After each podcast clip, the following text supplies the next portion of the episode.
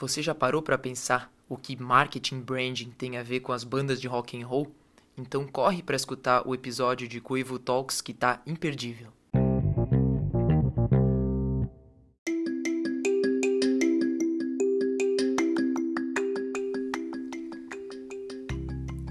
Hello, seja muito bem-vindo e muito bem-vinda a mais um Coevo Talks. E você que está acompanhando nossas redes sociais essa semana deve ter percebido que estamos comemorando o Dia Mundial do Rock. E sim, hoje vamos falar sobre ele, que muitos falam que já está morto, que já não tem mais futuro e que é uma coisa do passado. Sim, estamos falando do rock and roll. E hoje um episódio um pouco diferente em que eu, Bruno, vou estar falando e compartilhando algumas curiosidades com vocês. Bom, pessoal, por mais que a gente pode falar que ele não soube envelhecer bem, que não soube se renovar e que ficou muito preso ao passado, a verdade é que o rock oferece um grande legado, não só para a história da música, mas também para o mercado e para a sociedade como um todo. Por representar o questionamento e a subversão, esse estilo até hoje influencia as marcas, que se inspiram nessa postura, no seu posicionamento e nas suas atitudes rebeldes.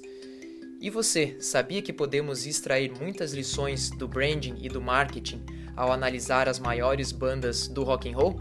Sim, é isso mesmo. Branding e marketing tem tudo a ver com os valores e com a imagem que você quer passar para o seu público-alvo. E para a gente conectar esses dois temas super interessantes, Agora eh, eu vou mostrar para vocês cinco exemplos de bandas que souberam como ninguém de que forma apresentar a sua proposta de valor para o mercado de uma forma consistente, de uma forma alinhada, enfim, trabalhando o branding, trabalhando as suas mensagens de maneira estratégica. Estão prontos para começar? Então, vamos lá. Bom, a primeira banda que a gente vai falar hoje é sobre o ACDC. E quando falamos em ACDC, a gente é, associa uma palavra muito importante que é consistência. Por quê? Sempre que você escutar alguma música dessa banda, você sempre vai ter a mesma experiência sonora, sempre vai ter aquele riffzão de guitarra, a bateria na mesma batida, os conteúdos da música, né? As letras vão sempre falar sobre o lifestyle, sobre os conteúdos aí do rock and roll. Você é, nunca vai escutar uma música do ECDC falando aí sobre os lamentos de um amor perdido ou sobre algum problema social. ECDC sempre vai ser a mesma experiência. Isso é muito importante para as marcas também. A marca que oferece uma experiência consistente, uma experiência alinhada para o consumidor, é uma marca de destaque. Então, esse é um valor super importante que o ECDC traz também para o mundo das marcas. A segunda banda que a gente vai falar aqui, a gente agora vai para os anos 80 para falar do Nirvana. Sim, o Nirvana, que foi a banda aí mais conhecida do estilo grunge, ela trouxe alguns elementos muito é, importantes e, e, novos na época para o rock and roll, que é aquele som super sujo, aquele som bem pesado, né? As letras também com conteúdo mais sombrio, é, trazendo de fato uma inovação.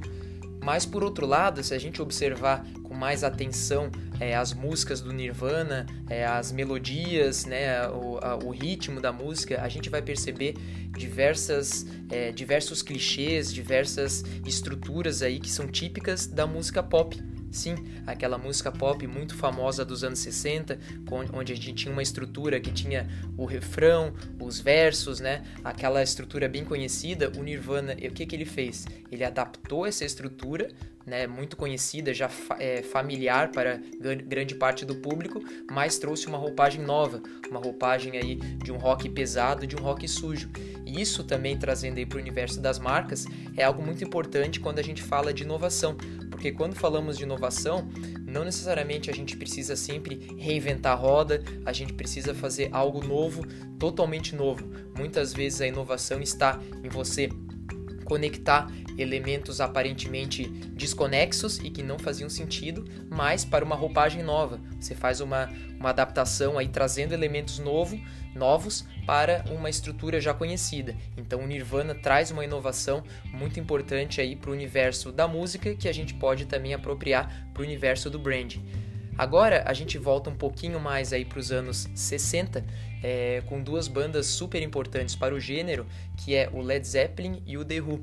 Essas duas bandas elas têm várias similaridades, então ambas surgiram nos anos 60, ambos foram super influentes no seu estilo e também ambas tiveram bateristas super conhecidos não só pela sua habilidade musical, por serem grandes bateristas, mas também por terem enfrentado problemas com as drogas e também ambos terem falecido de overdose, que é algo que no rock and roll a gente encontrou aí diversas tragédias é, desse tipo.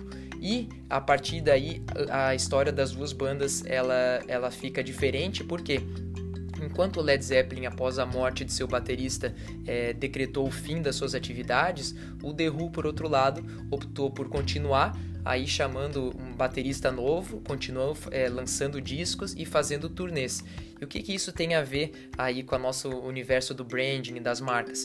Quando falamos em branding, em marcas, a gente fala muito sobre você é, trabalhar com essa equação da escassez, ou seja, você mostrar que o seu produto é escasso no mercado, dessa forma você valoriza a sua marca e o seu produto. E se a gente comparar as duas bandas, a gente vai ver que enquanto o Led Zeppelin terminou a sua atividade, ele colocou uma escassez no mercado. Então, seus discos ficaram super valorizados porque a banda realmente parou no auge.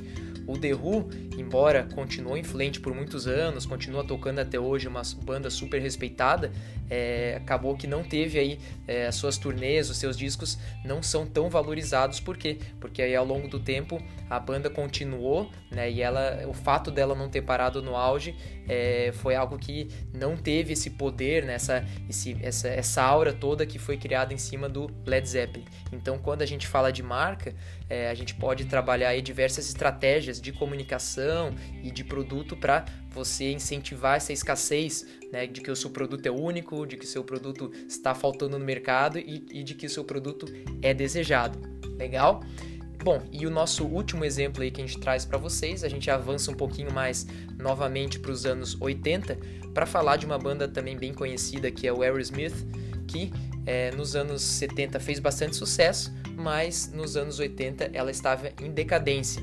E aí, como uma estratégia aí para voltar a, a, ter, a, ter, seu nome aí vinculado às grandes às paradas musicais, né, ao, ao sucesso, o que, que ela fez? Ela se associou, ela propôs uma parceria com uma banda, com um conjunto de rap, que é o Run DMC, que era uma banda que estava é, iniciando na época, mas estava crescendo bastante, fazendo bastante sucesso, e eles fizeram aí uma música em parceria que se chama Walk This Way. Na verdade, é uma regravação de uma música do Aerosmith de, dos anos 70, é, mas eles regravaram aí com, com, toda essa pegada do Run DMC, com uma pegada rap, né, com todas as rimas, e trouxeram aí uma grande novidade para o mundo do rock and roll.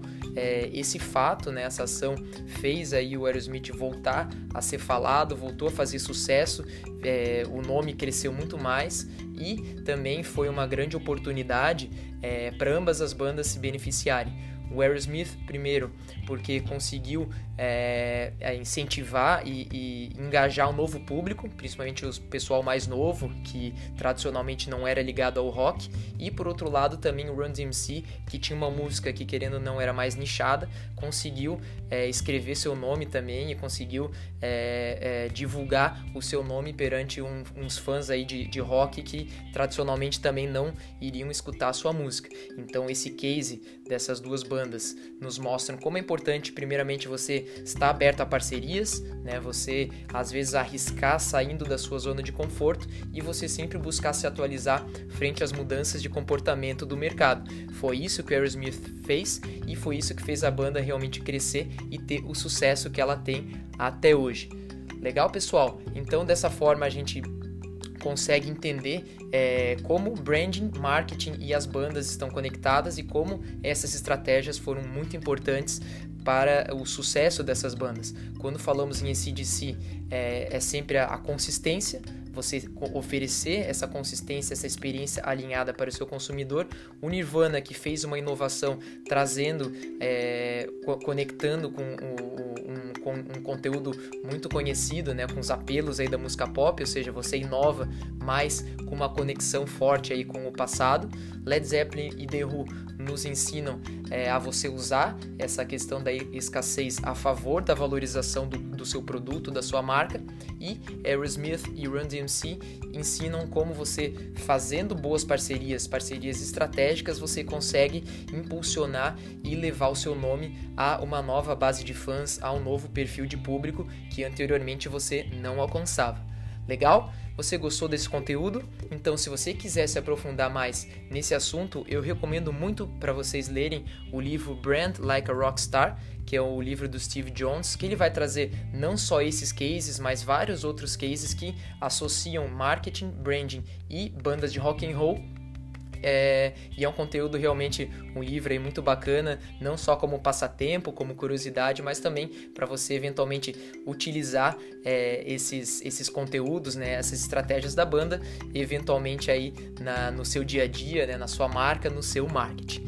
Legal, pessoal? Lembrando aí que essa semana também disponibilizamos uma playlist colaborativa da Coevo no Spotify. Então convido todos e todas a escutarem, a seguirem e, e salvarem a playlist lá no seu perfil do Spotify.